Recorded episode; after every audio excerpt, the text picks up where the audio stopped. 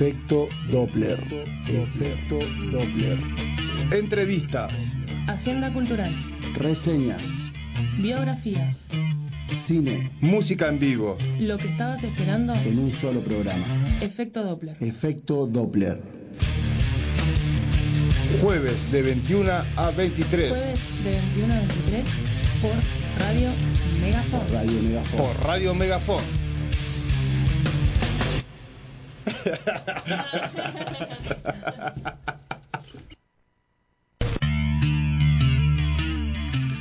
Hola, hola, hola, hola, hola. Bienvenidos al décimo programa de Efecto Doppler. ¡Aplausos! Llegamos a los 10.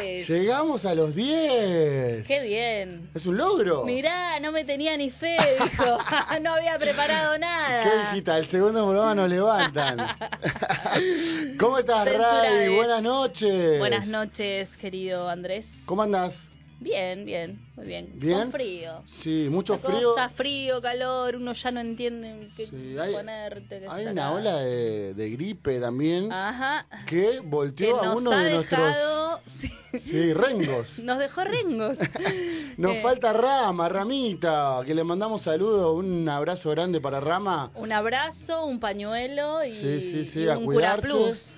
A cuidarse, a tomar tecito. Así que bueno, estamos sin Rama hoy, pero bueno, estamos aquí con un programa repleto para hoy, eh, cargadito, así que eh, en breve Mucha- ya. Muchas invitadas esta Sí. noche. Sí, sí, Muchas hermoso invitadas. programa el hoy. Hermoso programa. Dos sí, sí. grandes invitadas que ya, ya vamos a, a- a tantear, a avisar un poquito de, de- de qué se, de qué se viene la cosa. Los que siguen nuestras redes ya un poquito ya saben quiénes van a ser nuestras grandes invitadas. ¿Por dónde nos pueden seguir, Ray? Por efecto Doppler con doble P punto megafon. Ahí se meten, interactúan, eh, participan por sorteos, nos siguen. Están los links para escucharnos, eh, así que métanle. Está el sorteo todavía de los 9 litros. 9 litros de birra. Birra ¿Podés de barrio que saludamos Falta poco. ¿eh? Está faltando poco para, ya sabemos, cuando, cuando lleguemos a los 800. Eh, Hacemos el mi- sorteo. sí, hacemos el sorteo con, con la gente de, de Birra de Barrio acá.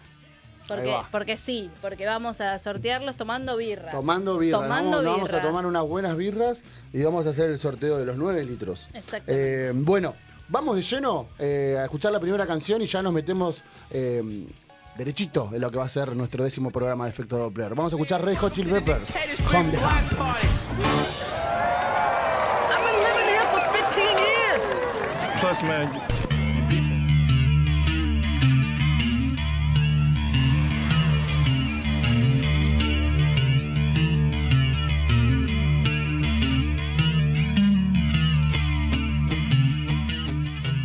Bueno, y aquí estamos de regreso en Efecto Doppler, décimo programa. Décimo programa. Se siente la ausencia, ¿no? Sí. Como que sentimos ahí un... ¿De rama? Sí, Ay, sí, sí, sí, sí. Siempre está todo raro, ¿viste? Está Como todo raro. Yo, acá, acá, en este lugar, no sé, es como... Ya el Efecto Doppler no es lo mismo. Ya no es lo mismo. Bueno, importante es que, que, no, que, no sea, que no sea peor. Siempre tienen que mejorar las cosas. Tienen que mejorar las cosas. Bueno, nos metemos de lleno en, en- en nuestro que- pequeño segmento que siempre decimos que es el tema de la semana para nosotros. Eh, y bueno, estamos en un mes eh, en el que prácticamente todo el mes tiene que ver con esta con esta con este tema de la Este semana tema, que elegimos. sí, las palabras. Siempre tiramos una palabra bastante disparadora, Sí. eh, pero mm, nada, es, es el mes de, del orgullo. Sí, eh, todo el mes. En realidad, creo que sí, debería ser siempre. debería ser siempre, Sí. todo el año. ¿Por qué tiene que ser un Eh, día o un mes?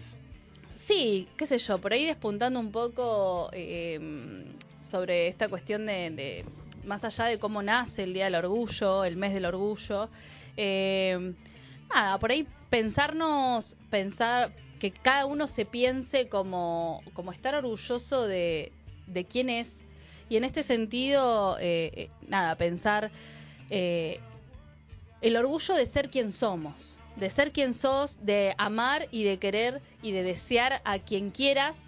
eh, me parece fundamental porque es eh, nuestra forma de habitar el mundo, ¿no? sí. Es cómo habitamos el mundo, nuestros deseos, eh, son parte de, de- de- de nuestro paso eh, por, por el mundo y de, de cómo habitamos, ¿no?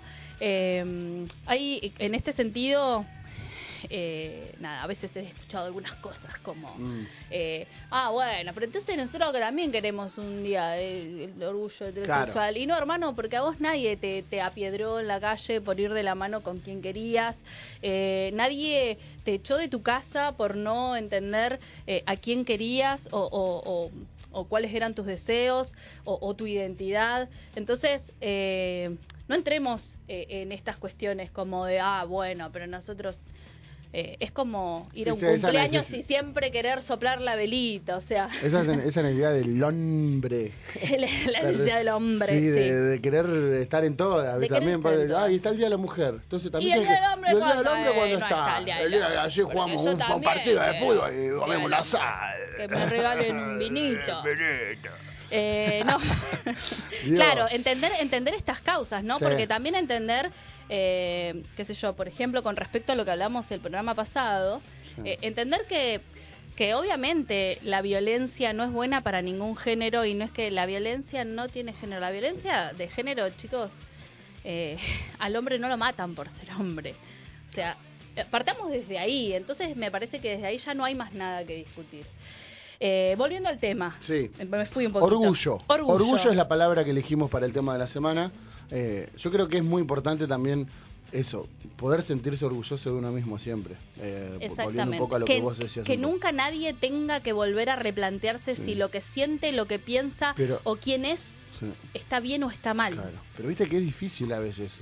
Cuando se trata de uno, de, de buscar eso, viste, de reconocerse.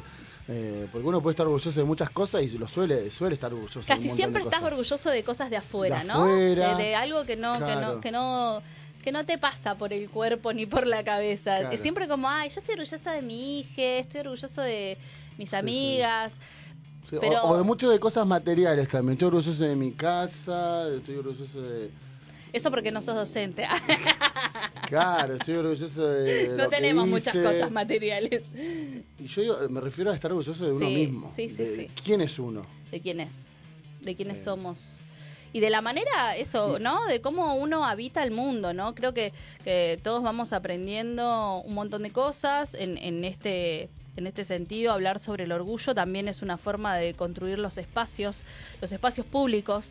Eh, estar comunicando hoy sobre el orgullo me parece súper importante eh, y, y- volver a, a reeducarnos en estos sentidos y también tomando esto, ¿no? Como uno no es egocentrismo estar orgulloso de quién o orgulloses de quiénes somos.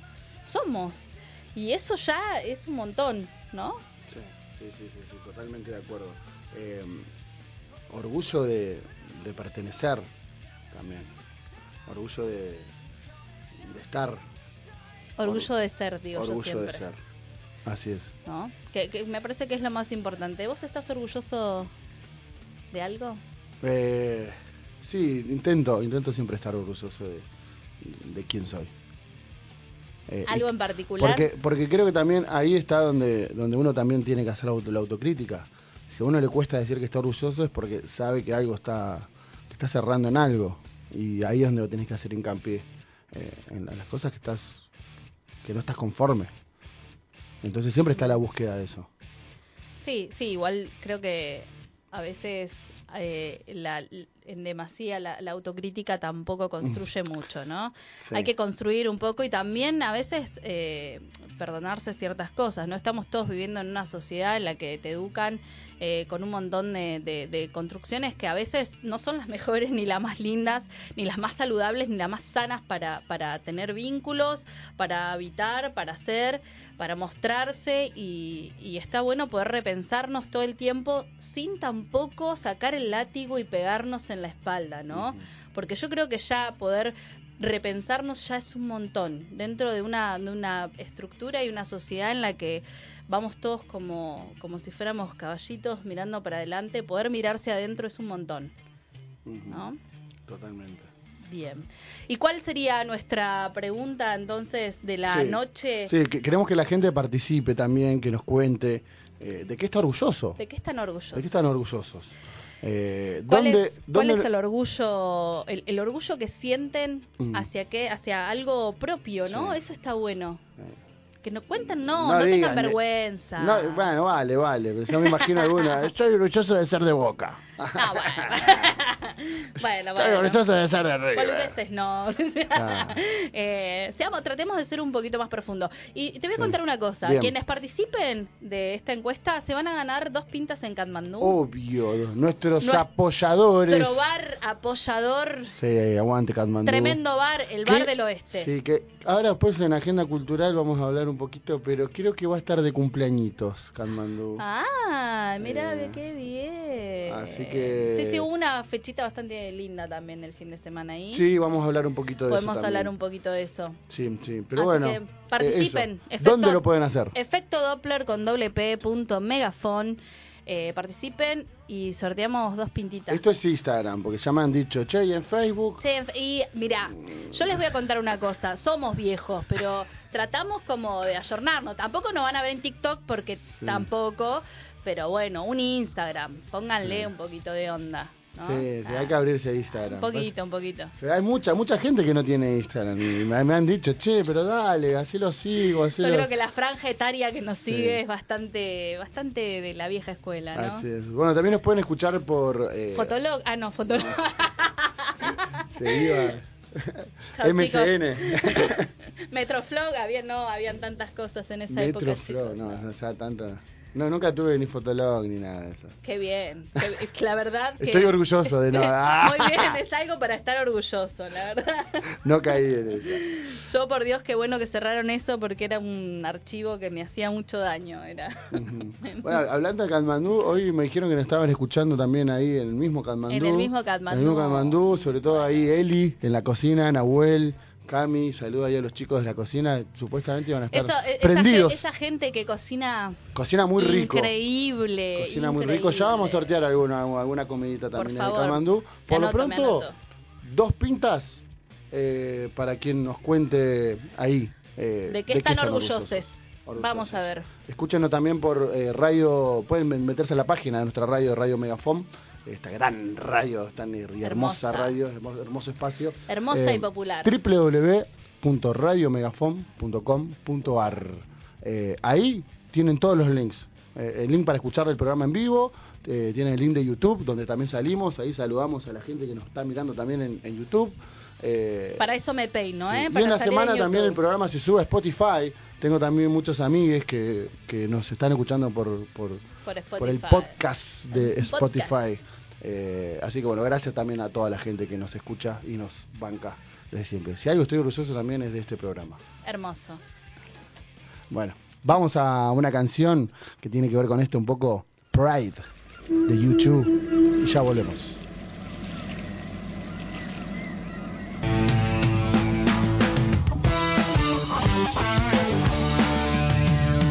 La invitada regional de esta semana es Ailuz. Bienvenida. Ay, los aplausos.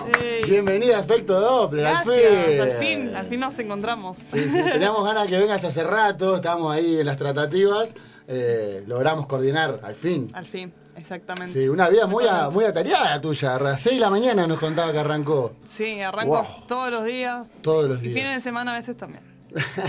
La tarea docente, como dijo acá. la- como Sí, la tarea docente. Profe de letras. Sí, sí, profe de letras, estoy dando clases en una escuela acá en Neuquén. Y tengo, bueno, ahí todas las horas, así que estoy media... A pleno. Media esclaví. Ah. Pero sí, bien recopado. O sea, ahí muy, muy a pleno con... No tanto con la música en este momento, Claro. estoy más con, con las letras, pero tengo como esa, voy fluctuando, ¿viste? Y mm, con la, el disco, a- ahí sí, A ahí a pleno. A pleno. sí. Eso, eso te, iba a, te iba a preguntar también, ¿cómo haces para combinar esas dos cosas? Eh, vas, pro- vas metiendo por, por momentos, por ahí mucha música. No duermo. Ah, no, eh, sí, por momentos, bueno, ya este año no decidí no tocar eh, hasta Sí. que hasta, hasta que saque el disco. Hasta que salga el disco. Eh, porque bueno, tengo una tendinitis en la mano, entonces estoy como en esa, eh, viste, como me pasé mucho de rosca tocando. sí, sí, y, y bueno, con el disco como que ahora ahora sí, a partir de hoy justamente empezamos a hablar con las pibas con las que grabamos el disco, eh, con Camila Holmes y Anto Lardani. Ah, mirá. Sí, eh, sí, sí. Galanto, que La, la, la, mandamos saludos. Galanto, Anto, una genia. Tremenda batera. Sí, tremendísima y el disco está, está quedando Ay, hermoso. Cami Hunt también. Muy, muy grosas Muy dos. talentosa, muy talentosa. Y mm, bueno, ahí eh, charlando para empezar a activar ensayos Para el- la presentación. Para la presentación. Claro. Bueno, ahí ya vamos a hablar más o menos para, para, para ver si nos puede contar alguna novedad, si se sabe para cuándo. Tira una spoiler. O por sea, ahí. algún sí, sí. spoiler. Pero bueno, la idea de, de- de este programa de siempre entrevistar a nuestros grandes y talentosísimos artistas que tenemos aquí en la región eh, es repasar un poquito eh, es- esa trayectoria, conocer más eh, a- a- al artista en sí eh, y, y en sus inicios, de, cómo, cómo fue eh, arrancando y cómo fue en tu caso, cómo que fue que se te dio, se, te fue dando lo- ese interés por la música, esa pasión por la música eh, que también eh, haces. Eh, Eh, bueno, recordás más o menos ahí tu... Tengo muy buena memoria. ¿Venís de familia, venís de familia de, de, de músicos? De música, sí, mi vieja toca el violín. Ahora, actualmente no está tocando en banda, pero estuvo 15 años en la jazz band de la escuela de música. Oh, bueno. El único violín que había. Por- eh, O sea, vos ya creciste ahí. Siempre, rodeada o sea, de música. rodeada de música y aparte, bueno, mi viejo es guitarrista, también Mm. tocaba el bajo, eh, también tocaba la quena, o sea, hippies. Ah, hippies. malditos hippies. Y bueno, mi vieja también toca el piano, eh, charango, muy zarpada, charanguista. Oh, Y, y bueno, sí, o sea, empecé con la música a los cinco años, más o menos, que ella me empezó a enseñar piano. ¿Hermanos tenés? ¿Hermanos? Sí, tengo una hermana, dos hermanas más chiques. eh. Mi hermana tiene, mm, no sé, tres años menos que yo. A ver, no puedo sacar cuenta. 28. 28 y mi hermano tiene 24.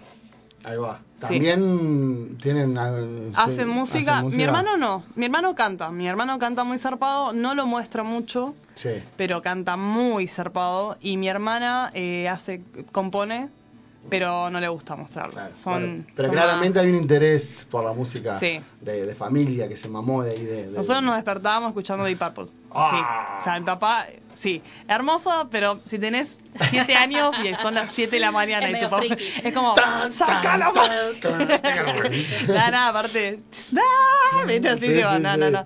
Y temas Eh, de 15 minutos. De- por eso, sí, música progresiva pleno. Bien. Eh, mucha música clásica también, porque mi vieja como tocaba el piano y qué sé yo, estudiaba piano. Claro. Eh, mucha música clásica, mucha música hindú, como una mezcla ahí media rara, entonces como, nada, siempre igual mucha música de varones, Mm. Eh, que eso fue como, fue moldeando un poco la música que yo hago, digamos, en el sentido de la tonalidad de la voz, por ejemplo, porque cantaba, si- siempre canté con la, con la tonalidad que era originalmente, digamos, nunca tras- trasladé las canciones, por claro, ejemplo.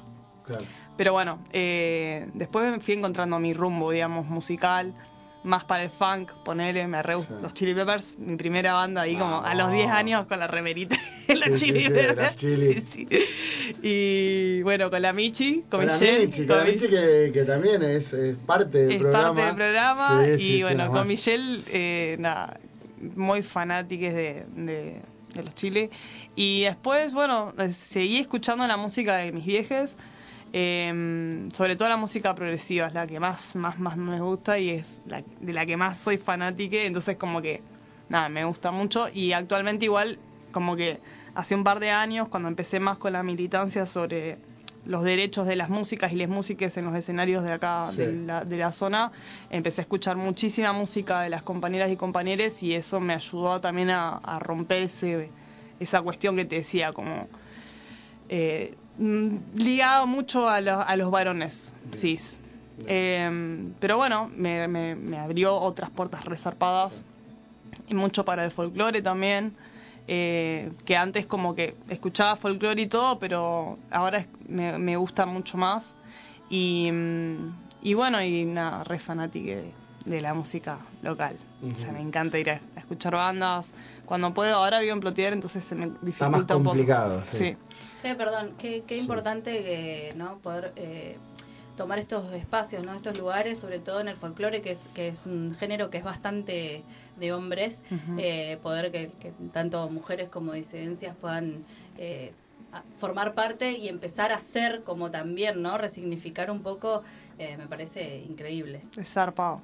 Es zarpado y a partir de, de la lucha por el aborto desde el 2018 hubo una apertura muy zarpada y un reconocimiento y visibilización de la música eh, de todo el país. Entonces también nos empezamos a conocer entre nosotras, entre nosotros, como decir, ah, mirá, no sé, tal compañera de Salta hace tal cosa, tal de La Rioja hace La Rioja, hace ah, tal de otra cosa, y es como, y ellas, y ellas también como conocer música patagónica, que la mayoría de las veces en todos los encuentros, por ejemplo, del INAMU, que es el Instituto Nacional de la Música, eh, eran más del norte, ¿viste? Más del centro para el norte Sí. del país, y ahí como que empezamos a pisar bastante más fuerte, digamos, con Vivir Alto Valle, que es la colectiva en la que estoy desde el 2018.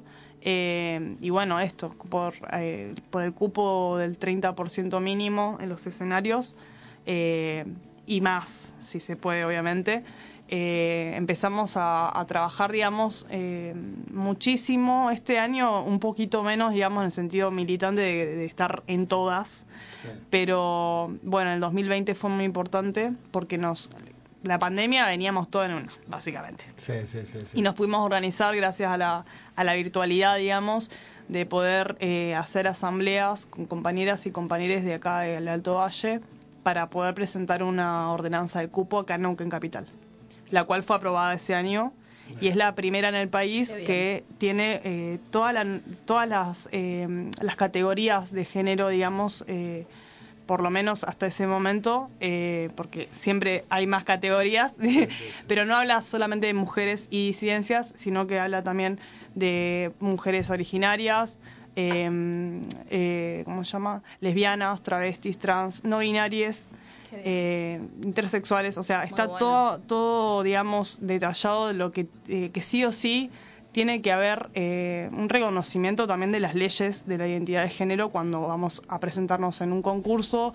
o vamos a presentarnos en un Sí. festival. Muy importante conocer Muy todo importante. esto. Sí, Justamente sí. viste que ahora yo la verdad no veo tele, no tengo tele, no veo tele, pero me llegó eh, mi, mi hija, eh, me dijo, mirá, mamá, hay hay un no binario que está así, que hizo, salió en la voz, una cosa así, y, y- y nada, como esta cuestión, ¿no? De, de poder empezar a visibilizar a la- las personas. O sea, Totalmente. todas las personas, más allá de los talentos, eh, existimos porque como que decís, bueno, pero no se ve tanto y no se ve tanto porque no existe tanto lugar para que puedan desarrollar lo, lo que saben hacer, lo que les apasiona, los talentos. Entonces, me parece que es súper importante que más allá de que el cupo sea para mujeres, sea también para, para las disidencias, ¿no?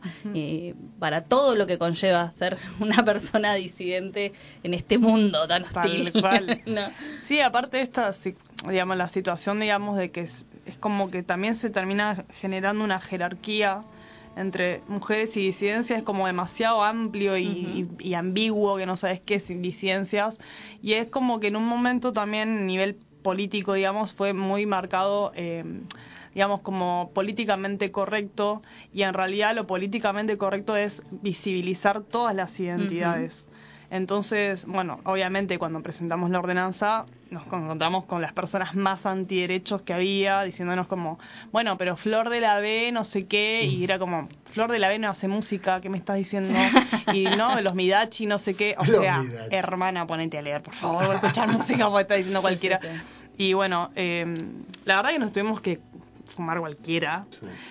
eh, de personas que tienen mucho, dere mucho derecho, mucho poder acá en Neuquén, eh, muy ligadas a la iglesia, sobre todo. eh, y bueno, su- supimos encontrar todas las herramientas y por suerte, bueno, con Naita Escobar, que es una compañera Sí. de, de Dulce Ironía. Sí, tremenda música. Tremenda música militante. Eh, y con Martina Carrasco nos también presentamos ese día eh, la parte más legal, digamos. Porque De música de Marte, ¿no, Martina? Sí. Ella es abogada, Mm. entonces nos ayudó en toda la parte legal de la ordenanza y junto a unas eh, concejalas de acá que están acá en Radio Megafon presentamos el, el proyecto y bueno, fue aprobado por mayoría porque, no sé, creo que se, se negaron tres que eran como, tiraban cualquiera, ¿viste? Como decíamos, Claro. Voy a hacer como que no escuché nada, ¿viste? Eso es un meme. Ah, pero bueno, actualmente está en vigencia, ponele, ¿no? Qué bien. El tema es Sí, sí. la otro. Sí, obviamente. Los recursos primero también, ¿no? Que, que porque te- siempre como suelen para estas cuestiones, ¿no? Bueno, sí, sí, te aprobamos y después no existen recursos, no existe un presupuesto que, que banque también, ¿no? Porque todo lo que sea una ordenanza, una ley, todo tiene que tener un presupuesto que, que lo sostenga, si no es como en el aire, como es como un sí, ¿viste? ah, sí. bueno, dale, los dejamos todos contentes ahí que van. Eh, pero esto, justamente, viste, la, la- la- la palabra y el tema de, de nuestro programa de hoy es el orgullo. Digo, ¿cómo, Sí. ¿cómo no van a estar orgullosos quienes presentaron esto y pelearon? Y, y- y lo que conlleva, ¿no? Eh, todo, todo es tan peleado, todo es tan peleado, Sí. ¿viste? Tenés que tener una energía, porque además de ser música y de hacer música y de, y de, mm, todo lo que conlleva ser, ¿no? Eh, artista, eh, tenés que además pelear por un lugar. Claro. Es como un Y tener que explicarle tu existencia a todo el mundo Ajá. como, como, ah, dale. O sea, Existo, tengo derechos, sola, claro, estoy y acá. aparte, o sea, los discursos, lamentablemente hay mucha gente que tiene el mismo discurso de hace 100 años más o menos. Sí, ¿Entendés? sí, como... sí, Son discursos viejos. son discursos y anclados socialmente. Entonces, creo que ahí está el problema cuando cuando te das cuenta que en realidad en lo popular también hay mucha mucha desventaja, ¿viste? Porque decís, bueno, toco en un bar. Sí, pero la gente del oeste no va a ir a ese bar, ponele. Bueno, tenés un bar en el oeste, bueno, José ahí. Pero quiere decir, va en el centro. Yo por eso también un poco, ¿viste? Eh, también dejé de tocar porque también siempre tocan en los mismos lugares, mismos ¿entendés? lugares. Se termina repitiendo todo. ¿Pero por qué? Porque no hay espacios culturales. No. No hay políticas culturales en Neuquén. Y tenés un, manga- un montón de manga de zánganos y zánganas que básicamente les pagan un sueldo, pero desde la ignorancia no hacen nada. Tenés obviamente gente que labura una bocha y mueve, pero no te pagan. Te invitan y te pagan una miseria. Te Y dan una, una patty y un coso. Y Sí, vos, sos, vos necesitas, o sea, pizza, sos un ¿viste? artista. Tocás por la claro. pizza. Pero el tema es este también, qué sé yo, en los festivales de acá en Neuquén. Toda la, fe- toda la confluencia del festival de la, de la fiesta de la confluencia, históricamente tenías que ir con tu banda, hacer toda la, la huevada esa de, de luchar contra tus Ser compañeros. claro, ser votado por el Facebook, qué sé Sí, yo. sí, sí. Y después te hablan de talento y que vos te tenés que esforzar y de meritocracia y todo, ¿viste? Porque te terminan corriendo con eso. Eh, tal tiene ese lugar porque esa persona estudió y se puso, se rompió la cabeza. ¿Y vos qué te pensás que hace la mayoría de los músicos o las músicas? O sea, ¿cómo pensás que, que tocan una guitarra y se suben a un escenario? No es solamente ser cara rota como yo. ¡Ah! Tenés que ser cara rota y no estudiar nada.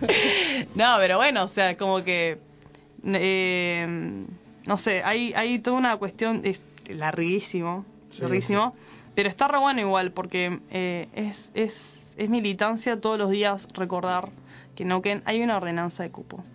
Y lamentablemente la gente que labura en municipalidad y en gobierno provincial saben y la y hacen caso omiso de que existe Sí, sí, la obvia. la obvian mal. Eh, pero bueno, por suerte también tenemos otras instancias. Nosotras la, la confluencia la denunciamos un montón de veces. Eh, se puede denunciar cuando un festival, tanto público como privado, no cumple con el cupo. Y el cupo es a partir de las tres bandas o solistas, Claro. tiene que sí o sí haber una banda de mujeres, lesbianas, trans, travestis, no binarias y eh, mujeres originarias eh, en el escenario. Parece buenísimo. Sí bueno, o sí. qué bueno y, y, eh, para saber también, o sea, la multa es del 6% del evento. O sea, vos tenés la confluencia, le pagás 5 millones a tal porque venga a tocar media hora.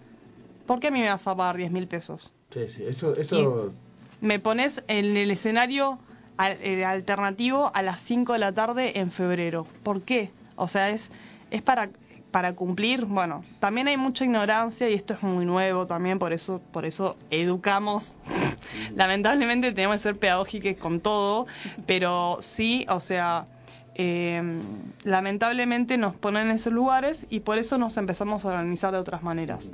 Actualmente, parte de Vivir Alto Valle está en la Asociación de Músicos de Independientes de acá de Neuquén, que después del 2020 eh, hubo toda una reorganización ahí adentro, eh, porque bueno, siempre eran varones, sí. eran varones cis, eran siempre las mismas personas y obviamente lucharon un montón, tiene 15, 16 años la asociación, pero hoy en día es otra asociación y eh, se charlan un montón de cuestiones, sobre todo la violencia de género eh, que estaba re naturalizado, tipo que vos ibas a tocar y te decían cualquier gilada, eh, te ninguneaban, te querían corregir cómo tocar, cómo poner el amplificador.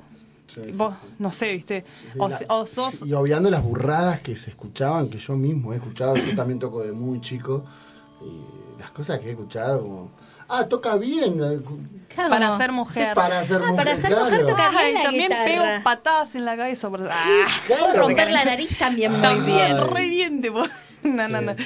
Así es que, re heavy. Así que bueno, para mí eh, eh, destacar y aplaudir todo el laburo que hacen con, con Vibra Alto Valle eh, y preguntarte bien cómo fue. ¿Fue con esta idea, con esta intención de, de- de luchar por los derechos? eh, En realidad, ¿Cómo nació le-? Claro, na- nació en, el- en agosto del 2018 con la lucha por el aborto legal. ahí va. A partir de ahí eh, hubo un llamamiento a todas las músicas y músicas del país eh, para que nos pronunciemos y empecemos a organizarnos, porque siempre éramos las mismas personas en los escenarios, eh, cómo andabas y yo, pero nada más, o sea, no era una cuestión de debatir qué pasa Claro, y de juntarse, unir de fuerzas. juntarse, exacto, y de conocernos. También. De conocer que hay otra persona que le está pasando capaz lo mismo que vos, que vio y sufrió violencias en los escenarios, por debajo de los escenarios obviamente. Y, y bueno, y ahí se empezó a armar, obviamente Vibra mutó millones de veces, se va y viene gente todo el tiempo.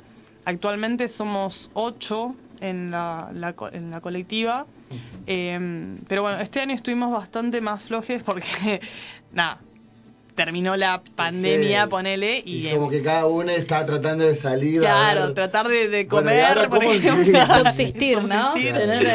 Lo básico. Y, y bueno, y en esa lo mismo. Pero bueno, seguimos eh, manejando mucho, sobre todo, bueno, esto te digo, como que rotamos el lugar y nos fuimos para AMI también para, para interiorizarnos y hoy actualmente la mitad somos de las asambleas de AMI somos no son varones, digamos. Vamos. Entonces como que eso ya es un cambio histórico, digamos, en la asociación Súper avance. un super avance y bueno, y estamos apostando a que la próxima persona que sea presidenta sea una mujer, una disidencia en AMI. Me parece lo más justo históricamente que por lo menos eh, haya como una, una dirección diferente. Y, y bueno, invitarles también, o sea, que se sumen a AMI, las personas músicas de Neuquén, Me provincia. encantaría, no toco en el timbre, pero me encantaría. Pero si tocas el timbre entras. Ah. Eh. Eh, bueno, ahí, o sea, eh, la cuestión de, de AMI es re loca porque nos empezamos a juntar virtualmente. La mayoría no nos conocíamos personalmente. Y bueno, Tito Gutiérrez es el actual presidente. Y bueno, imagínate, era como yo lo veía Tito como siempre en los escenarios, pero nunca lo había visto en persona. ¿viste? Y de que ahora nos matamos de risa, ¿sabes? Como es un espacio muy ameno. Eh, logramos eh, armar una comisión de género dentro de la asociación y, y, habla- y charlar un montón de cosas. Hicimos capacitaciones sobre el violencia de género. Y bueno, obviamente eso implica que te hagas cargo un montón de cuestiones que también, o sea, podrías haber hecho, ¿no? Como varón cis. Sí, En- sí, sí. en- Abajo, arriba de los escenarios, dentro de la sociedad, en todos lados. Entonces, eh, eso es, eh, es resarpado cómo se va mutando todo, ¿no? Y obviamente que las respuestas de los compañeros y compañeras y compañeros, cómo nos repercuten, ¿no? O sea, actualmente estamos como poniendo la, la asociación, digamos, eh, poniéndola al día, porque, bueno, con todo el tema de la pandemia fue un desastre. No- nos, nos abocamos, digamos, más que nada a que pueda que las personas que no podían laburar de la música, digamos, no, no se podía tocar, puedan tener aunque sea un subsidio o algo que sé yo fue momento y ahí a partir de se empezaron a hacer streaming, ¿no? Eh, pero bueno, ahora actualmente, por ejemplo, empezó la, la asociación con Capital Acústica, como Ah. hacer ahí una... una Sí, muy buena una- representación. Muy bueno, Sí, muy sí. bueno. Y, y no rompa el micrófono, Sí, señor. no, no. Es una, una ubicación en la que no estoy. no suelo- Son muy altos. Nos, nos ro- nos rotamos. Nos rotamos. Sí. Y, y bueno, nada, invitado a la asociación. Obvio, obvio. Ot- otra cosa que quería destacar también, que, que he visto, que, que ayudan mucho ustedes con la agrupación de, de Vibra, es también a, a- a incentivar a, lo- a a las músicas a, a también a registrar su música. Eh, he visto que, que han, se han puesto, han ayudado mucho desde la información, de, de, che, pregunten, vean que es muy fácil, eh, porque parecía muy difícil a mí, que soy también, que toco así mucho, me parecía que no, como que era un bardo, ¿viste? No, ¿cómo que vas a ir a, no, que, con Osiris me acuerdo que tocábamos y era como, no, ¿qué vamos a registrar eso, ¿viste? Y, y es muy necesario. Sí. Es muy necesario porque se te abren un montón de puertas también. Sí, sí, sí. Yo igual, o sea, digo que sí, igual yo no registré nada. Pero no registré. Esto lo vas a registrar. el sí, disco. sí, el disco, lo- quiero registrar con el disco, es Bien, el tema. sí. Eh, porque también eso, depende, o sea, vos podés, hay varias instancias, ¿viste? Y son muchas in- instituciones. Sí. O sea, la primera es la DNDA, que es el registro de, de derecho a autor, eh, que con eso podés, digamos, vas con un CD con tus canciones, vas con la letra de tu canción y lo registras. Después ya pasas a DAIC, que no sé muy bien yo, porque, como te digo, no lo hice, pero lo voy a hacer, lo prometo.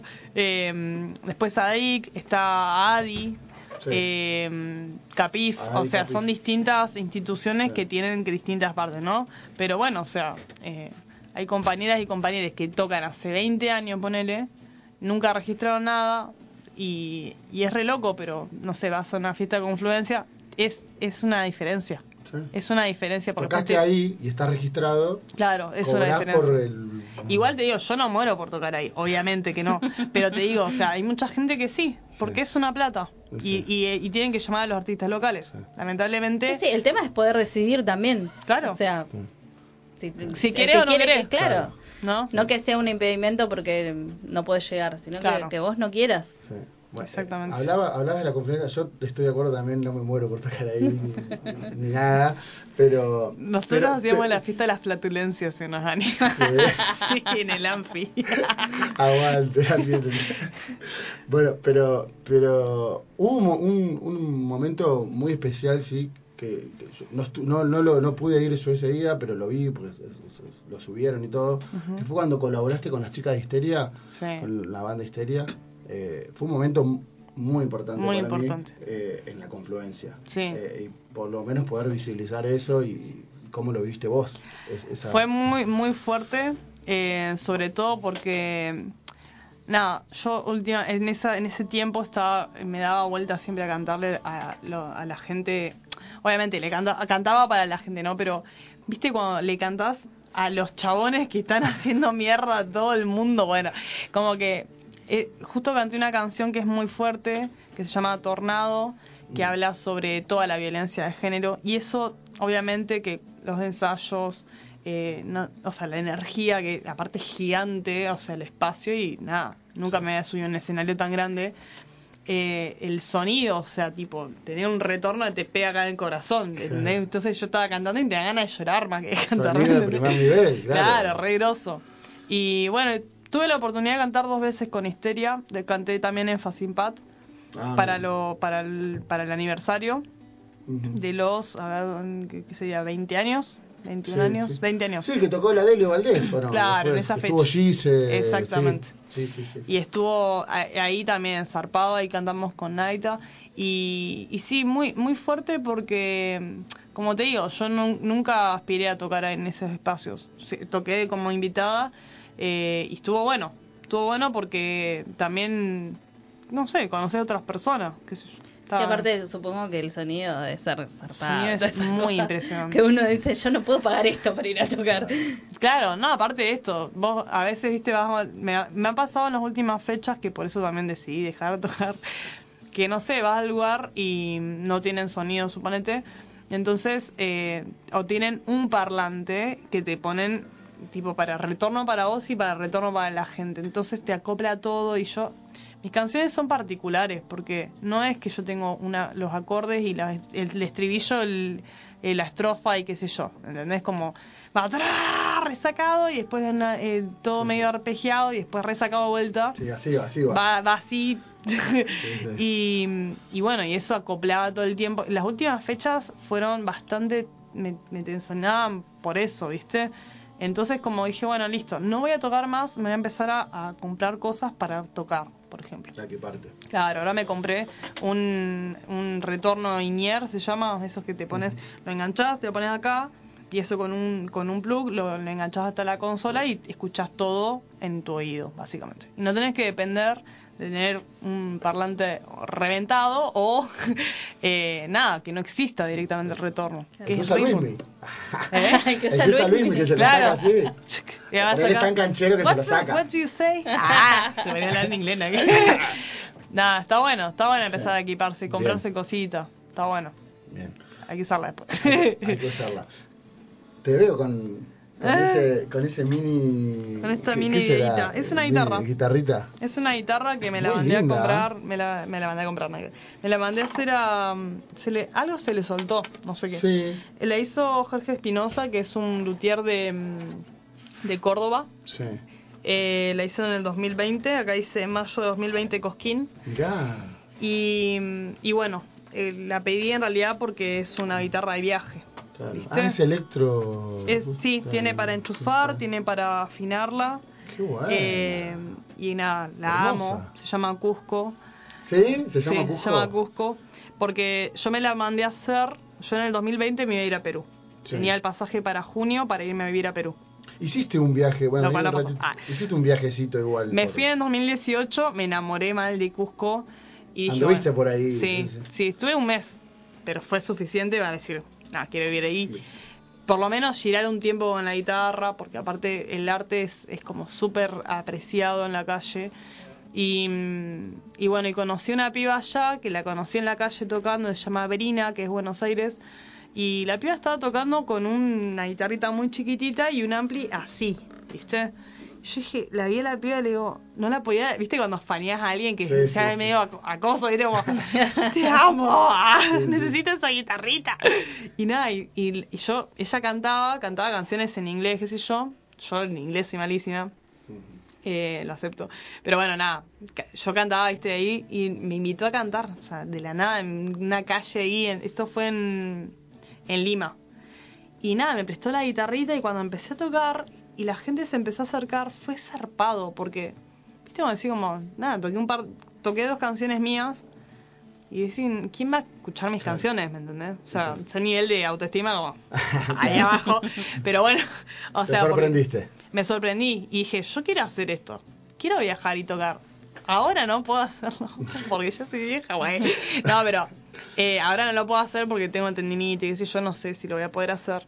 Pero, Pero fue- sigue el plan ahí, sigue. no ir a Cusco. Ya no ir a Cusco. No, a Cusco no. No, porque está muy pinchado. Mm. Estuvo, de hecho, para la pandemia, yo cuando cuando pasó todo esto de la pandemia, si yo yo vuelvo siempre a la pandemia porque fue una bisagra bastante importante, digamos. Eh, bueno, se cancela el vuelo, bla, bla, bla, y, y ahí la plata no me la entregaron hasta el año pasado, que obviamente es súper remil devaluada, Sí, entonces sí. dije, bueno, fue. O sea, la plata no la volví a invertir en el viaje, sino que me compré una compu y dije, bueno, ya está. Claro. Me compré una compu para grabar y aprender a grabar y, y hacer otra cosa. Y, mm, y bueno, eh, la guitarra en realidad tenía ese fin. El tema es que yo me iba el, mira, me acuerdo, el día 18 de junio me iba, se cancela el vuelo y la guitarra me llega el 16. ¿Viste? Oh. Yo digo, bueno, o sea, me hubiese llevado ahí, ahí, ahí pegadito, Claro, ¿viste? Te llegaba y te ibas. Y me iba. De hecho, me, me mandé ese también a, a Buenos Aires un, un ampli chiquitito que es de 30, creo. No me acuerdo, mira, no lo uso mucho. eh, que es con batería. Es un SS Pro que le, le dije, mira, yo hago esta música. Le mandé mis videos al tipo. eh, necesito esto, ¿viste? Necesito, mis canciones son así, así, así. Y, y bueno, es un, es un ampli que vos lo enchufás, 6 horas, ponele, lo carga y tiene 6 horas de batería. Entonces, Buenísimo. para Sí, tocar la calle perfecto. Muy de bien, más. muy bien. Y es así chiquitito. Lo, yo lo llevaba, ¿viste? ¿Viste el carrito para ir a las compras? Sí. Bueno, le saqué la bolsa, lo enganché con un coso ahí. Qué bueno. Muy y es buenísimo. O sea, estabas preparadísimo. Estaba re Ya- preparado, ya pero estaba, bueno, ya ya, estaba, fue, bueno. ya está.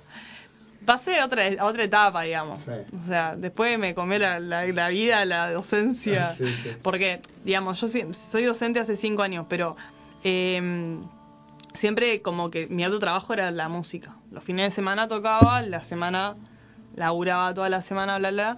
Y, y bueno, y ahora no, ahora estoy fin de semana laburando a la escuela todo el tiempo y, Y nada, la verdad no tengo muchas ganas de, de salir a tocar. Sí, llorando. No, creo que es, es re zarpado lo que está pasando en la docencia. Es algo para analizar así históricamente porque es un nivel de explotación zarpadísimo.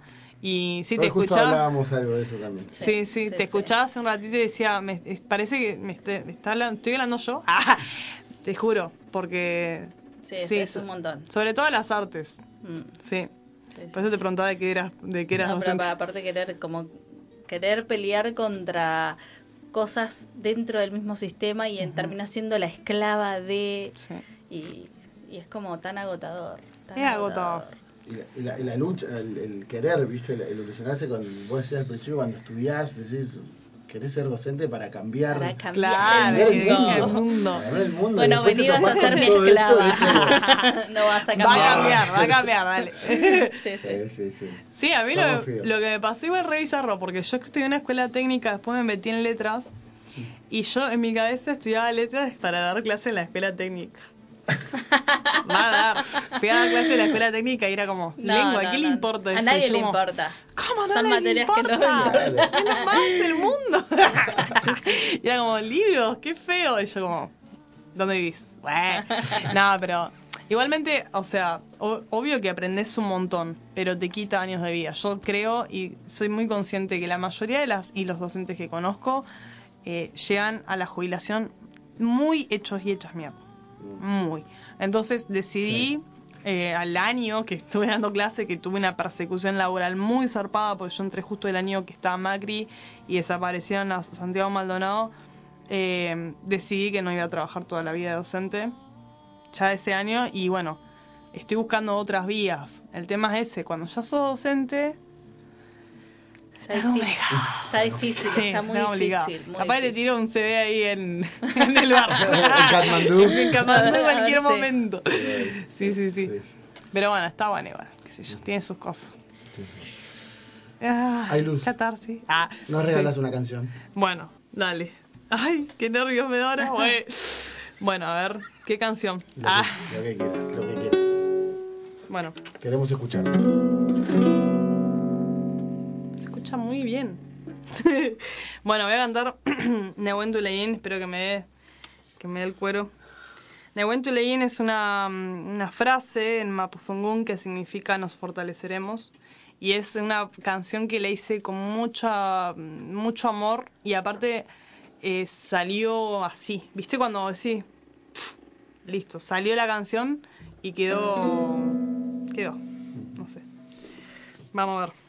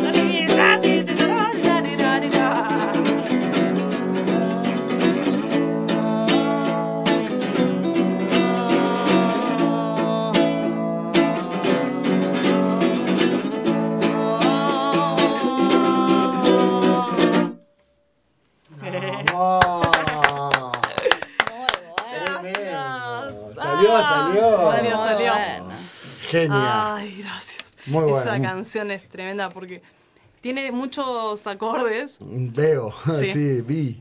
y bueno, en esta parte cuando se tum, tum, cuando subí acá eh, en una fecha el año pasado en noviembre toqué con un chico de Buenos Aires eh, y estaba tocando la segunda canción, creo que era, era la tercera canción esta. Hago así y la mano se, hace ¡tra! se me dobla toda, pero Ay, no. en el medio del recital, ¿entendés? Era como, se me hizo como una araña acá. Y yo la miro a mi amiga que estaba ahí enfrente y la miraba diciendo, no puedo seguir, ¿me entendés? Tuve que frenar la canción, o sea, ¿Frenaste la canción? la terminé y la mano la tenía así. Como, No no, sirve más. No pude seguir. Y ahí, eh, ¿Qué le pasó? ¿Un? Santi? Adano se llama. No tengo ni idea. Pero yo tengo muchas teorías. Ah, soy una persona de teorías. Eh, yo me compré una guitarra de electroacústica, o sea, con cuerdas de acero, que jamás en mi vida había tocado. Y nada, para el disco le di masa. Estuve tocada todo el día, todos los días. Estuve un mes grabando el disco y grababa todos los días de ese mes. Entonces, yo creo que ahí ya empecé con un poco de dolor. Y eh, cuando, me, cuando empecé a tocar más a pleno, después cuando empecé a tocar en vivo de vuelta, eh, ahí empecé a tener un poco más de dolor. Y después con la, la moto también. Mm. La moto del embrague, viste, con esta mano. Entonces, Sí. claro, justo me compré la moto en el mismo momento que empecé a tocar en vivo de vuelta. Y Una fue- exigencia tremenda. De ahí la sí, tendinitis también. Sí. Sí. Yo creo que es eso. Sí. Y la mano, bueno, o sea, ni hablar de que encima doblo, doblo, o sea, duermo así, con la mano acá, no sé por qué. Duermo con las dos manos dobladas, boludo. Ah, Así. Y claro, entonces me despierto como, ah, ¿por qué? Es resarpado, pero las, las muñecas no, nunca le presté atención a la técnica. Yo no toco la guitarra. nunca estiramos las manos las muñecas la mayoría de las veces. No sé, escribís, qué sé yo, nunca estirás. Decís, bueno, a ver, voy a Yo por estirar ahí la por el manito. instrumento suelo. Claro, con la instrumento batería- Con la batería. Claro, previamente, sí o sí, Elongar se ponen a elongar todo, para que me suene el cuello. Ah. Eh, pero sí, o sea, hay que elongar, pero el tema es en la vida cotidiana, quiero decir. Claro, no estás Como- todo el tiempo. Sí. claro. No sé, capaz que estás cortando así, estás está resacada y no te das cuenta y te, te jodiste cortando una cebolla, ¿me Sí. entendés? Una zanahoria. Una zanahoria ahí, estás resacado. Y, y bueno, nada, eh, se empezó, se trabó dos veces la mano en dos recitales diferentes. Y bueno, es, ese recital fue un viaje igual. Fue un viaje. Santi Adano se llama el chico, Sí. es de la banda Julio y Agosto, eh, una banda de Buenos Aires. Y él vino y fue muy rápida la fecha, o sea, como, bueno, che, tal día, bueno, en una semana toco, te pinta tocar, bueno, dale, fue. Yo no tocaba hacía un año y medio, ¿me entendés? Casi. Entonces, como, bueno, a ver qué sale. Y, mm, y nada, zarpado, sus canciones resarpadas. Él empezó a tocar y la segunda canción se quedó sin voz. Ah. Algo había, una ¿Qué energía pasó ahí ahí? ese onda? día. ¿Qué onda? Y Algo- bueno, y ahí, y ahí nada, yo, volví yo, ¿entendés? Como que, no revisarlo, tocando canciones. No, pará, no, ¿Qué? yo no puedo, no Y tengo decía, voz. No puedo cantar. Y yo, No. ¿qué onda, boludo? Bueno, y nada, me subí yo, canté cinco o seis canciones más, y ahí ya se me, como que se me trabó la mano. Pero bueno, lo que te digo, la- las canciones tienen muchos acordes, Sí.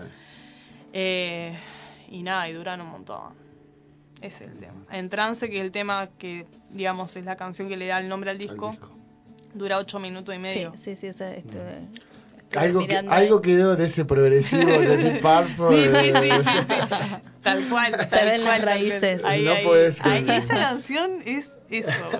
Y ahora en el disco quedó pero enferma. O sea, Oh, ah, hoy, lo escuché con los auriculares y me acosté así y dije, bueno, voy a dormir la siesta. Va a dormir. Me puse a escuchar así y en una parte le puse muchos coros, le pusimos muchos coros, ¿viste? La- el disco lo grabamos con Pablo Sabini, que es el hermano de la Rochi Carbajo Sí. el, el genio de Pablito es un amigazo hace muchos años y él grabó, o sea, me, gra- me grabó y después grabó guitarras, sintetizadores, hizo la mezcla, o sea, nada, sacar el sombrero así, un grosso.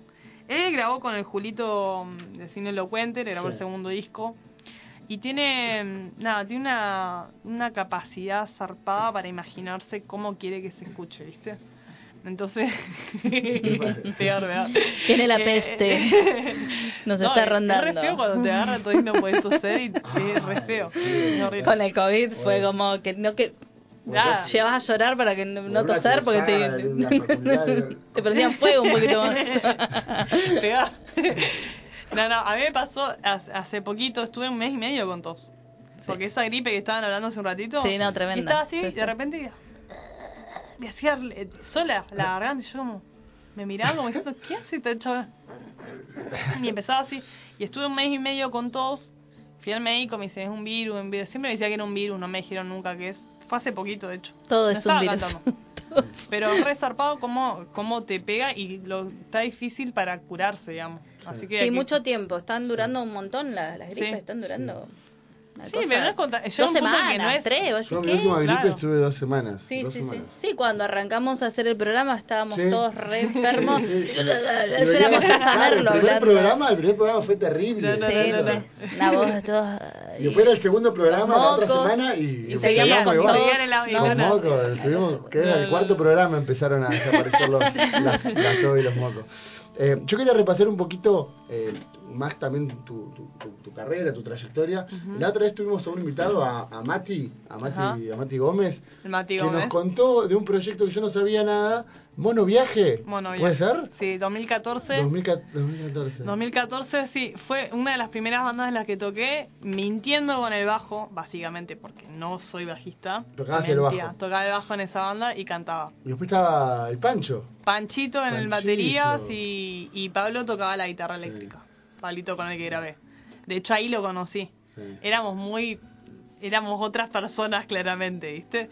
Pero era muy divertido, era muy divertido porque éramos, nos hicimos muy amigues y de repente el ensayo duraba seis horas, ¿me entendés? Y habíamos tocado dos canciones. Una.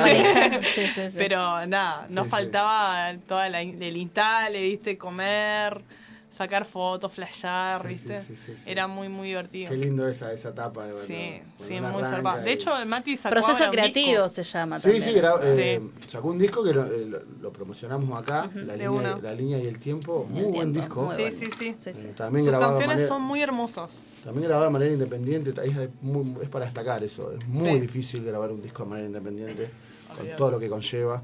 eh, pero bueno, es satisfactorio. Sí. ¿Querés, sí. Vi, Ya- vi- ya vi que una, un par de canciones que la, de las que grabó son de, de las que cantábamos con Monoviaje. ¿En serio? Porque, sí, porque Mirá. muchas canciones eran de, de Mati. Y le fuimos armando como distintos instrumentos, sé yo.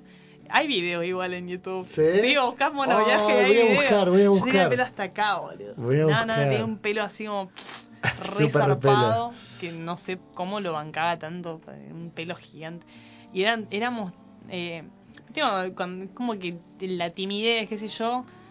Y nada, ahí conocí. Ese año fue muy zarpado. Para mí en Neuquén ese año fue clave.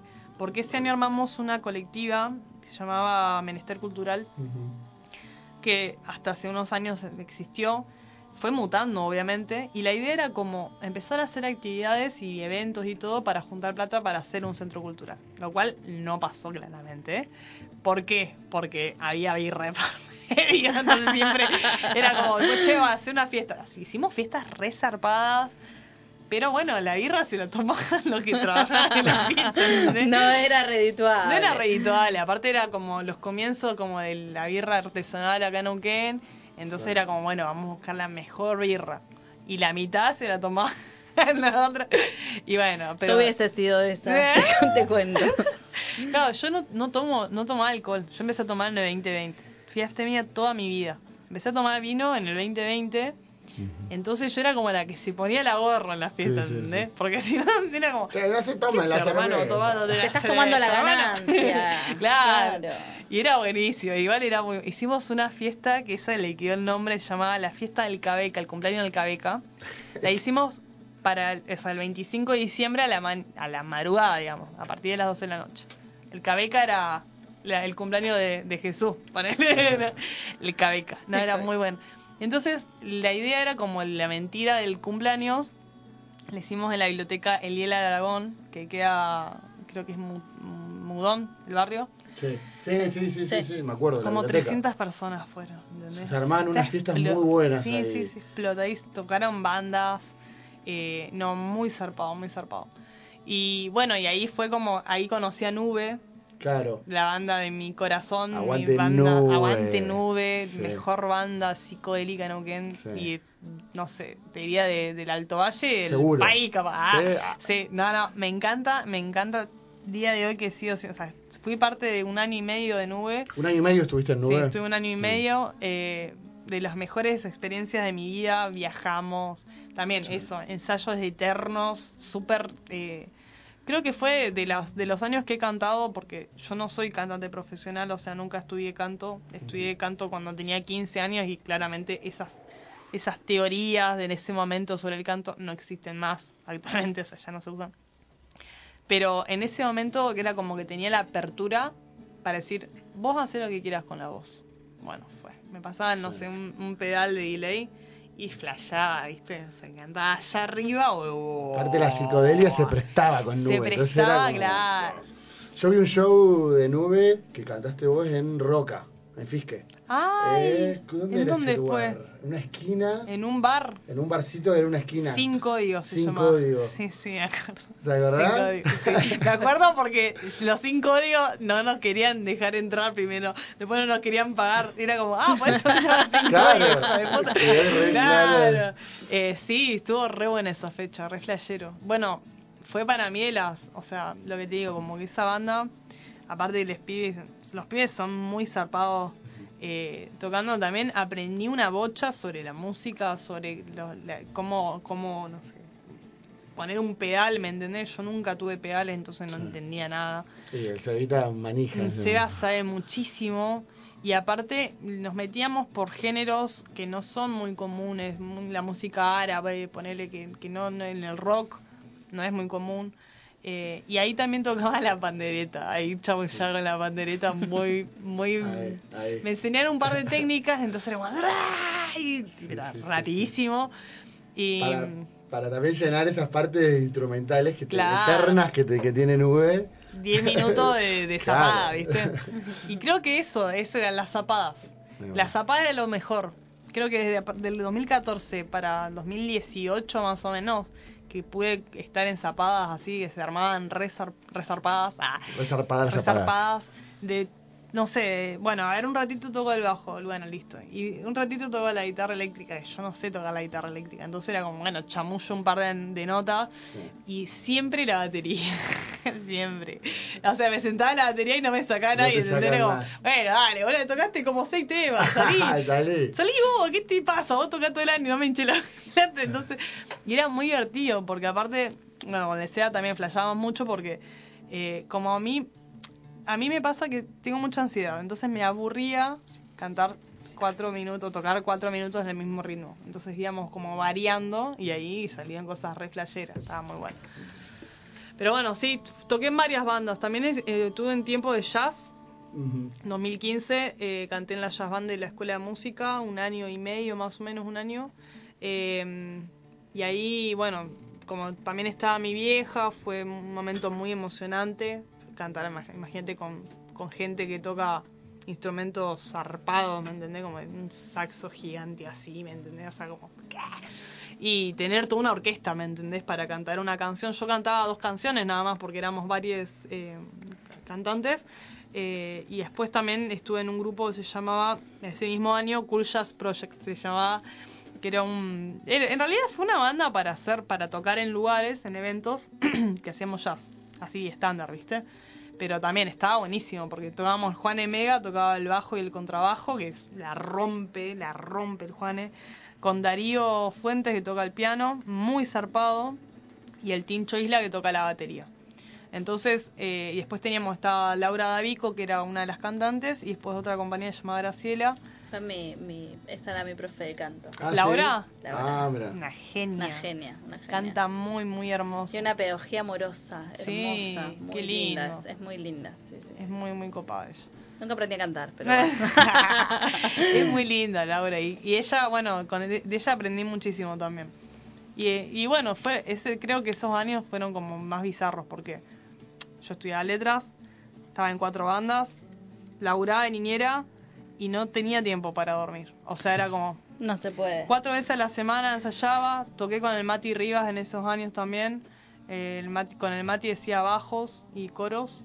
Y eh, entonces era como mi cerebro estaba como dividido en tantas partes que después cuando empecé dije un día, no voy a tocar más canciones de otras personas, estoy harta. Se hallan toda la mierda, voy a hacer mi canción y no voy a hacer más nada de nadie.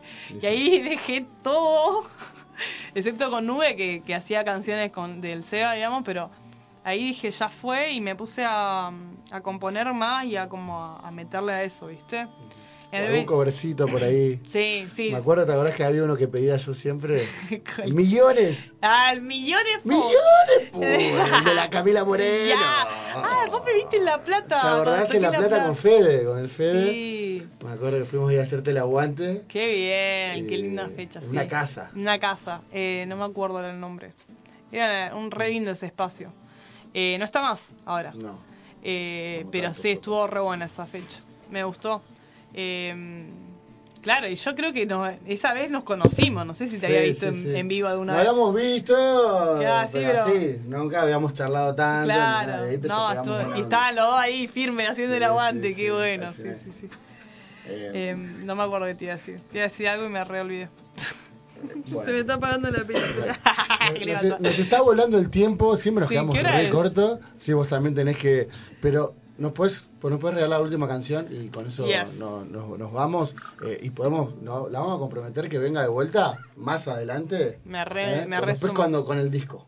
Sí. ¿eh? ¿Vas a hacer discos físicos? No sabes todavía. Todavía es no un sé. tema, porque. Del lado monetario no nunca garpa no, garpa.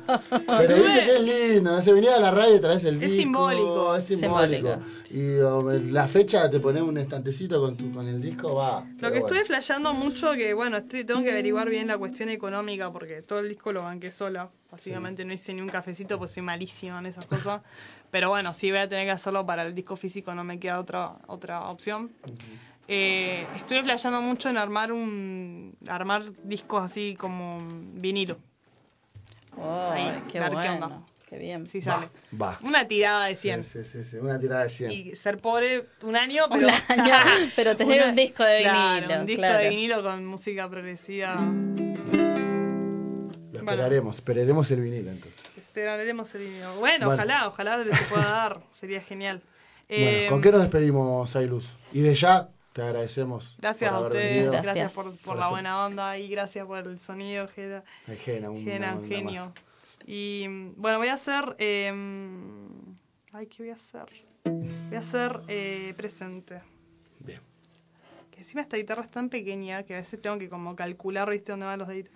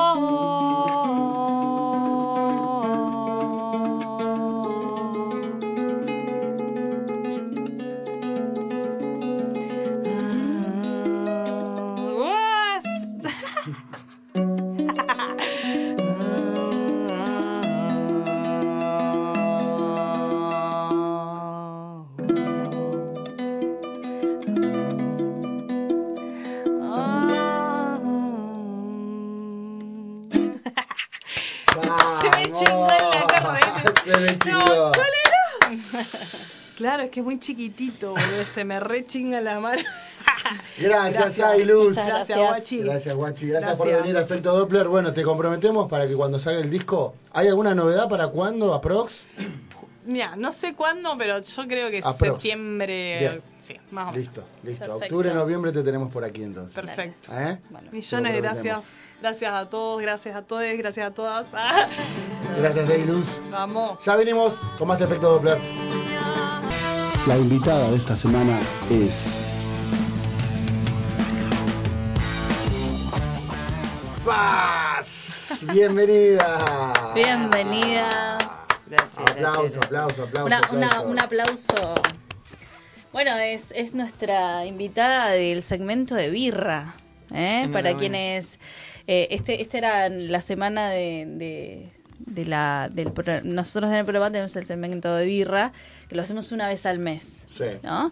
donde me Hablamos dedico de birra, plenamente sí. a charlar de birra y a tomar birra, o Me sea, encanta. hacer algo que me gusta mucho, de gusto, hablo, me hago la que sé mucho de birra, en realidad me encanta chupar birra, más que, que saber, no sé tanto de birra. Pero cuando a uno le gusta mucho, empiezas a especializar, empezás a, a interiorizarte, ¿o no? Siempre cuando, no sé, te gusta mucho algo, a mí te gusta mucho la música, entonces me meto, me gusta mucho el cine, me meto, me gusta mucho la birra, hay- Tomo. claro, Claro. empezás a afinar el, pa- el paladar. El paladar, Sí, el sí, paladar, el paladar. Y bueno, y, y en, en- entre esas que, que estaba como eh, viendo el tema de la birra, dije, eh, empecé a buscar personas eh, femeninas que tengan que ver con la birra. Y no sé, dije, ay, paz. Que me encontré, eh, con Paz nos conocemos desde que somos pequeñas, Chiquita, pequeñas, pequeñas, ¿Ah, pequeñas, pequeñas. Hacíamos teatro juntas en la Conrado Villegas ¡Ay, qué con la, bueno! Lala Vega. Sí. Y todos los indios. ahí, Sí, toda, toda esa gente ahí. Qué frikis. Friki, friki. Frikis, frikis. Eh, pero bueno, nos conocimos ahí y después nos volvimos a reencontrar. Con un día yo caí a Árbol. árbol. A tomar birra, ¿qué voy a caer, no? Sí. Eh, y dije, bueno, hay que invitar a. Con, con el geist. Os caímos Sí, sí, juntos, sí, sí, sí. sí, sí. Sí, sí. Eh, no, yo no conocía el espacio, primero porque siempre viví en el este de la ciudad. Y, y me había mudado hace muy poco al, allá, al o- bien, al oeste, cerquita de ahí de Árbol. Eh, y bueno, viste que tenés que empezar. Ya a mí me da una paja increíble venir hasta el centro, El ponerle. centro. Así que. Y descubrí lugares muy, muy buenos. Eh, donde se toma muy buena birra. Porque yo, más allá de los lugares, viste, tenés que tener eh, buena birra. Y, y bueno, y Árbol me gustó muchísimo. Entonces, bueno, en, en ese pensar de, de a quién invitar a- al segmento, me pareció apropiado invitar a, a la señora Paz, a la señorita. Señorita. Eh, señorita, señorita. que no se note los años, Por por favor. Somos, so- es una- un himno a la juventud somos, ¿viste? cual, sí. Eh, y bueno, Es el alcohol que nos mantiene así. ¿Viste? Vos sabés que sí. Yo, yo, yo creo que es eso, ¿eh? Es la, la, fuen- la- la fuente de la juventud es la birra. Así que tomen birra, gente.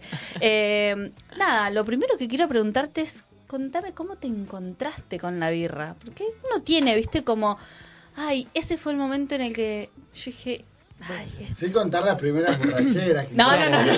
no, no, que uno toma brama Ya, o, o la No, no, no, no, estamos hablando No, de no, no, birra con propiamente con birra, dicha. Con, la birra. Con árbol puedo decir en realidad, porque Ajá. mm, me encuentro, era más pendeja y no vivía aquí.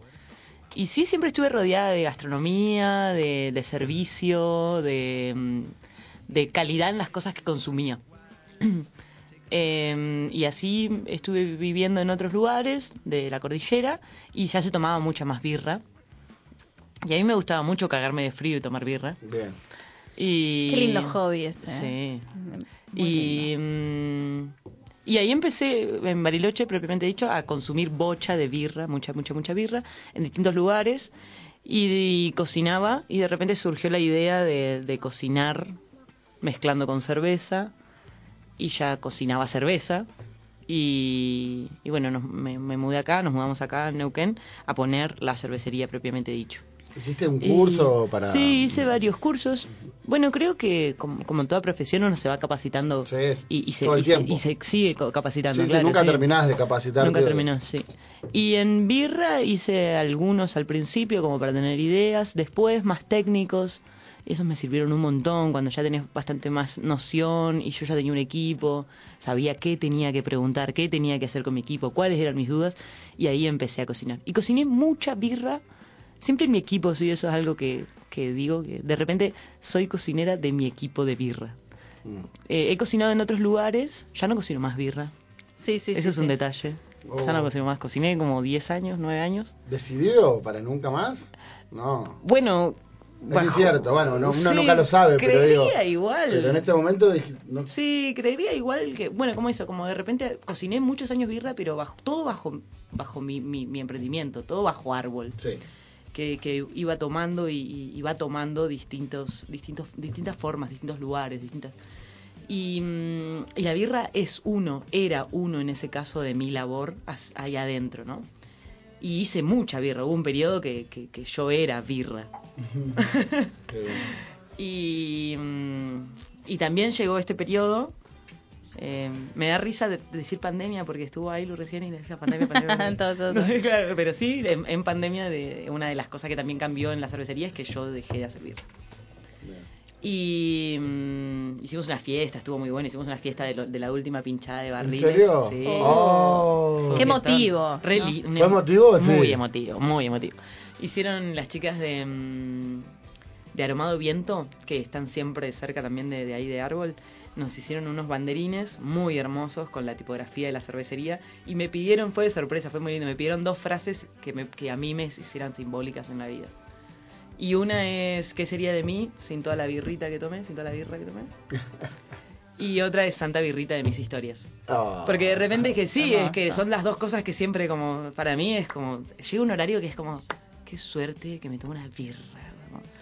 Bajo a la vida, me pongo ahí un segundo, tomo mi birra y es Es como- hasta un ritual, ¿viste? Es Sí, como- para mí es todo mi mutuo, o sea, es como entro ahí en, en ese en ese quilombo y me encanta. Entonces fue como eso, ¿qué sería de mí sin toda la birra que tomé? Porque está hecha ahí en esa, en esa historia. Yo soy estos años es, esa toda esa birra. Claramente, Y- sos, sos es parte de... Soy, claro, en Sos este, eso. adentro mío, ¿no? Como no sé qué. Y, mm, y, es- y, y Santa Birrita de mis historias, como las dos cosas. Sí. Muy buena. Eh, Paz, y, y, en, en tus épocas de, de cocinera de birra, cocinadora, no sé cómo, eh, cocinadora de birra. Eh, ¿qué- ¿Cuál fue la birra que, que, que más eh, placer te fue como eh, hacer?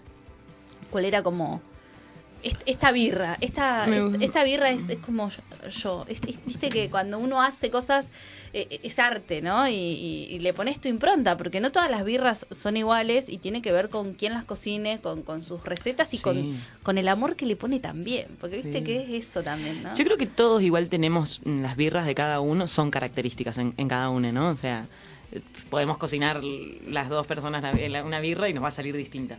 Claro que sí. Pero mm, yo hice un par de, o sea, fui haciendo mis modificaciones en, en mis recetas y, y fueron quedando.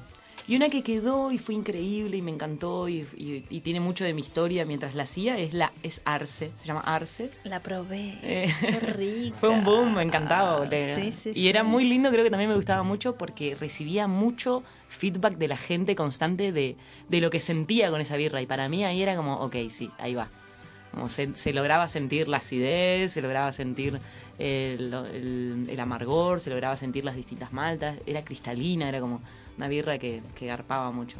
Me gustó mucho hacerla, tenía mucha cantidad de... em, de, de- de horarios para poner, agregar distintas cosas, ¿no? O sea, la miel, el coriandro, la naranja, como cada uno en su distinto, los lúpulos también, cada uno en su distinto momento.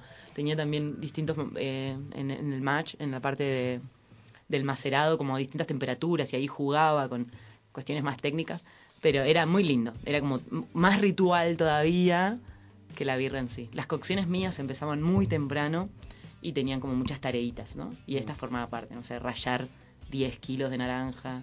Claro. Y, y como ahí- Es como, como, como parirla, ¿no? Como... Sí. Son muchas horas. Muchas horas, Muchas horas para la gente que no sí. sabe, que Muchas piensa horas, que, sí. que es así. No, Tú no, poner no, no. una, en una Y olla eh, se hace, sale la cerveza. Y no la cagues. Y después son muchos días, cagaste claro. Muchos en una días. cosa. Después muchos días. Y esa presión también. Y... Sí, sí, es una presión, obvio, es es una Y presión. cuidado que no se te contamine Sí. con nada, le entró una cosita y se te contaminó y, perdiste litros de Perdiste, litros de y cerveza. Todo ese tiempo. Sí. o sea, ¿Te pasó de perder alguna producción sí, grande? claro, claro, sí.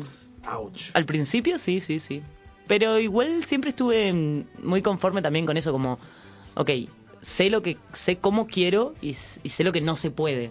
Entonces en eso era como, bueno, listo, mala suerte, es como, forma Sí, parte, sí. forma parte de este garrón que me tengo que comer en este momento de tirar el batch. Y Pero pasa, Y sí. pasa con todo, ¿no? por suerte no me pasó tanto, ¿eh? Me pasó, pero sí, sí, sí. Nos pasa con todo, creo, ¿no? todo. Con todo lo que hacemos. todo A veces, a veces sale mal y digo, bueno, sí, ya está. Eh, y también uno aprende de eso, ¿no? Porque te pasó una vez y después decías, "Ah, no, esto tengo que tener cuidado con esto. Tengo que tener cuidado, tengo que prestar atención, Sí, sí, no sí, puede sí, ser, sí, claro, porque sí. ya había ya había plata, había tiempo, había fechas, Sí, sí, sí. había Claro, compromisos, claro, o sea, claro, ya llega un momento que entras en, en- en ese rollo. es verdad. Yo, yo quería preguntarte, justamente que hablamos de árbol, de, de todo esto que de este emprendimiento tuyo, eh, ¿cómo fue que nació, de- cómo surgió esa idea de, de- de crear este espacio eh, que para mí está, está muy bien pensado eh, desde de ese lado? Vos vas y te topás con un lugar, un tipo de lugar, se, se- se percibe eso, ese clima, esa... eh, Sí, no es un no es un bar convencional, no es un bar al que vos entras A y eso voy. Ahí es un bar. No, no, no, no, es que es vos un bar. Es, típico bar con el que se es un no, espacio, es un her- espacio hermoso. La energía que circula en ese lugar. Como que vivís en naturaleza, te Eh, sentís sí. en un patio, Sí, eh, la buena onda que, no sé, se percibe eso. Sí. Yo en pandemia, eh, eso- de esa En que pandemia, fuimos, fue, muy, muy acogedor también muy en pandemia. Muy acogedor, Sí, sí, sí, era como sí, un sí. lugar que ibas ahí, encima que uno estaba podrido estar encerrado, justamente Ah. no querías ir a encerrarte a un bar. Entonces yo encontré de repente ese lugar que dije, uy, mirá qué bueno, voy, me tomo una birra y estoy acá al aire libre, escuchan los pajaritos, ¿viste? Sí. Eh, Y, y se come muy rico. y se come muy Bien, rico también. sí, Eh, también sé que intervenís ahí también con la... la- Sí, la- claro. Sí, sí, sí. Eh, bueno, eso, ¿cómo nació toda esta idea de Sí. árbol? Creo con los con el tiempo también lo pudimos ir también nosotros entendiendo qué era lo que sucedía, porque al principio, son una bocha de años atrás, em, íbamos todos también armando y creciendo en el, en el proyecto, en la idea. Miro a la nada porque de repente pienso como muchas cosas así mientras se me cruzan en la cabeza. Em, empezó con la idea de, de- de- de- de- de ju- juntar estas dos cosas increíbles que para mí lo son, que es el alcohol, en este caso tiene el nombre de birra, y la, la gastronomía, ¿no? El, el- placer, para mí como y- el placer así en la cabeza. Mucho Y así más. lo fui sumando como en el servicio. Y yo creo que hoy Árbol es eso que, que ustedes sintieron y es una experiencia, es una experiencia en, en- en- en un montón de cositas. Y sí estamos atrás, sí estoy atrás, de que todas esas cositas sucedan en el mismo momento Sí. para que puedas sentir eh, esa plenitud, esa, esa magia, esa... eh, ese De la gente que interviene también, la que gente está que trabajando interviene, ahí. Desde la comida que te damos, Desde la comida. desde la presentación, desde la música, desde el sonido, de, Sí, sí, sí. tantas cosas. Sí, la, y la comida, eh, bueno, yo cuando fui eh, comimos, pero siempre veo, eh, chusmeo mucho, viste, las redes, y, y tiene como esa impronta de, de la comidita del amor, ¿entendés? Yo digo, ay, qué, como que, qué lindo, ¿entendés? No es como un plato de comida, eh, salió rápido, no, no, es como... Se nota muchísimo la elaboración que hay atrás, como el laburo y, y, y eso, como, como la energía que se le pone, ¿no? Al, al- a la cocina. En la comida siempre fue, fue una, es una gran tarea porque hay que hacer un menú birrero. Nosotros tenemos una onda eh, naturista en la cervecería. Además, somos una cervecería vegetariano-vegana. Y, y es súper chocante eh, poder coordinar eso para el público, ¿no? Decir, bueno, tenemos este menú que es vegetariano, que es vegano, que es naturista, pero te vas a tomar una birra. Claro. Y te va a gustar y va a estar muy bien. Y vamos a lograr romperte esa estructura que tenés que, de que este menú va con esto. Em, por eso sí tiene un montón, sí así es, tiene un montón de labor atrás en, en lograr generar ese sabor que sea casero, que sea amoroso, que sea sabroso y, y, y birrero, ¿no? Está el- Sí, la búsqueda sí, sí. Del, del snack, la búsqueda de, del... Sí, como un chatarrero, una cosa Sí, así sí, que nos pinta la birra con, con la papa, la birra La con la la pizza, la birra con la hamburguesa. Nunca dejamos de tener eso, el menú, pero sí siempre fuimos pinchando y por suerte también lo vamos logrando también llevar para aquel lado. Es otro menú, un- una gastronomía también distinta desde ahí. Sí, a mí eh, una de las cuestiones de, de, de árbol que, que me gusta mucho y que, no, claramente, eh, es eh, esta cuestión que lo vengo viendo, ¿no? Sobre todo por las redes, eh, que vi, por ejemplo, que el domingo pasado tuvieron como estas pequeñas Mm. capacitaciones eh, y esta cuestión de, de- del lugar eh, de, de las mujeres, la verdad, a mí me encanta. Me parece, me parece hermoso, o sea, me, me parece un lugar eh, totalmente... te, te atienden, vas y está hecho por, por mujeres. Y eso a mí, personalmente, es algo que, que me parece muy lindo, ¿no? Esos espacios y poder sostener nosotras eh, un espacio sin... eh, podemos todo. A, eso, como a ese punto quería ir. Las pibas mismas que laburan ahí eh, lo dicen y me encanta. Es como se dan cuenta ellas, se empiezan a, a pensar, eh, se empiezan a pensar ahí adentro, se empiezan a, a charlar, a compartir. Y de repente dicen, pero, y, y somos todas minas. Y, y enhorabuena, y es como, y lo hacemos muy bien, y, y nos llenamos de cada una y de la otra para hacer eh, cada, cada, cada evento. Para nosotros cada apertura es un evento. Eh, abrimos tres veces a la semana y, y todo se modifica en cada, en cada apertura y en cada una de nosotras allá adentro en ese, en ese momento, ¿no? Eso es re lindo. De, de como, como equipo, como nosotras. Y hace poco, con esto que dijiste de, mm, de- del- del- del evento del domingo, em, em, estamos montando, bueno, no sé si hace poco, este evento fue hace poco, estamos montando, montando distintos eventos un poco más culturales, más abiertos, sí propuestos desde nosotras como mujeres y llevados a cabo desde mujeres.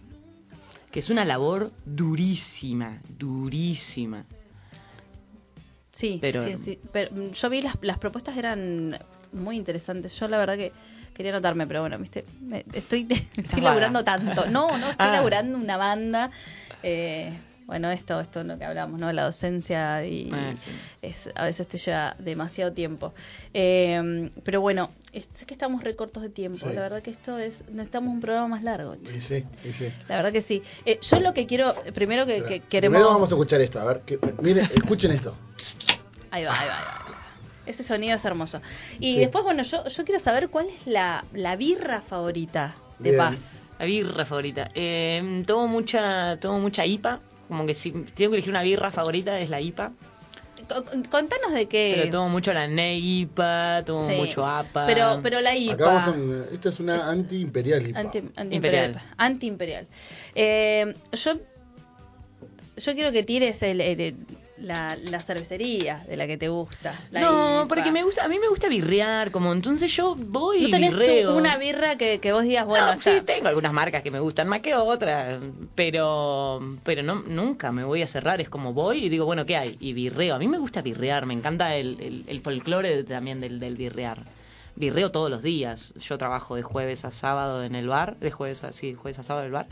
Y el resto de los días salgo Me tomo a una birra, O sea, obvio. voy y Sí, veo sí, qué sí, hay, sí. qué tomo, y Sí, sí, sí. pruebo. Y así también hoy eh, llevo birras a la cervecería. Eso es otra parte de mi trabajo, que es una parte nueva de mi trabajo ahora, que es conocer otras birrerías, otras cervecerías, otras fábricas y ver qué me gusta, qué me atrapa, qué me llama la atención para poder a mí me ofrecer. encanta eso. A mí me encanta. Eso, Y eso, eso, eso un...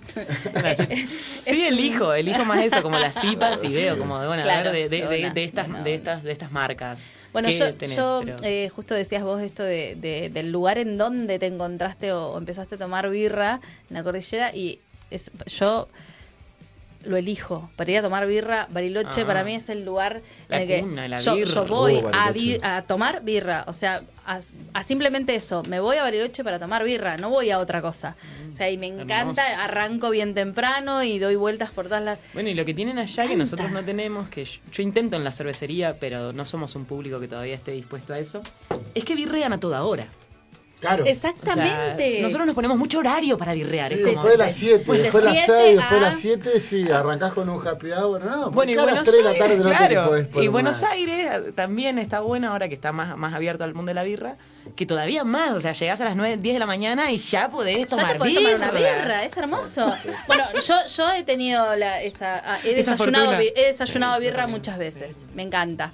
Eh, no tenemos más tiempo, esto Sí. es, esto es eh, horrible, Sí, sí, pero como, como para yo también quería preguntarte así rapidito, sé que también tuviste con, con Árbol el- la intención, o, o no sé si lo seguís haciendo, de, de tratar de llevar artistas también, eh, músicos, llevaste, eh, pero con la dificultad que eso conlleva. Sí, muchas Hoy hablaba Ailus de, de la dificultad de los lugares, de los pocos lugares, espacios que hay para... la cantidad de, para- de trabas que te para ponen, ¿no? artistas. Para... Durísimo, Y, durísimo. Durísimo. y yo me acuerdo que cuando yo empecé a escuchar de Árbol, eh, por eso, antes de ir, porque había muchos... Era un espacio cultural. Muchos artistas, Claro, eh, sí, sí, muchos sí. artistas de amigues que tocaban ahí, me decían, che, vamos a tocar en Árbol, vení. Sí. Sigue siendo, o sea, y cada vez más es un espacio cultural promovido por nosotros, pero como abrimos el panorama de, de, de- de la oferta, saliendo tanto de, de la música como, como, prime- como primera Claro, sí, sí, sí. medida. Porque sí, Que es, son las principales trabas que te ponen. es muy difícil, municipio. claro. Sí, tengo Muy trabas difícil. municipales. Básicamente Sí. lo único que yo tengo sí. Sí, es es trabas eso. municipales. Sí, sí. Tuviste ahí como y un- no quiero luchar más con Sí. eso, como en algunos momentos tengo más, más pilas y, y me muevo, pero en otros momentos no, porque todo el tiempo que se dedica a eso es tiempo que no se dedica a- a- al, al día a día, a la cotidianidad, lo que te da, como también dijo Ailo, lo que te da de comer, o sea, Mm. y, y es discutir contra Sí, esa burocracia. cosas horribles eh, y eso también a mí sí, me, sí, me sí. pone en otro en otra sintonía que no es la del lugar eh, que no que hay cosas que son difíciles de, de explicar en, en lugares que son meramente burocráticos y, y meramente facturadores de esas burocracias y, y- y yo no árbol no va ahí entonces prefiero como decir bueno ok en- por un tiempo entendamos algunas cosas yo también me muevo por donde puedo Y podés ofrecer Y- espacios culturales de otro lado. Desde otro Sí, lado. se- ah, Desde- otras disciplinas también, Claro. ¿no? disciplina. Sí, Hace sí, poco sí. eh, presentaron algunos libros, estuvo muy lindo. Bueno, voy a, voy a Eh, exponer. ya quería. hay, hay- sí, hay de todo. Ahora hay un, hay un taller de escritura que se va a alargar ahora dentro de poco. Como, sí, hay muchas. También creo que todos tenemos que ir abriéndonos eh, las, la mente, las ganas, el corazón, la disposición para todo lo que va a sur otras cosas que van surgiendo, no sé si todo, otras cosas que van surgiendo y cómo nos vamos acoplando para que todo eso siga existiendo también, ¿no? Totalmente. Em, yo creo más todo como en sembrar, creo en, creo en hacer, creo en, en, en fomentar, en...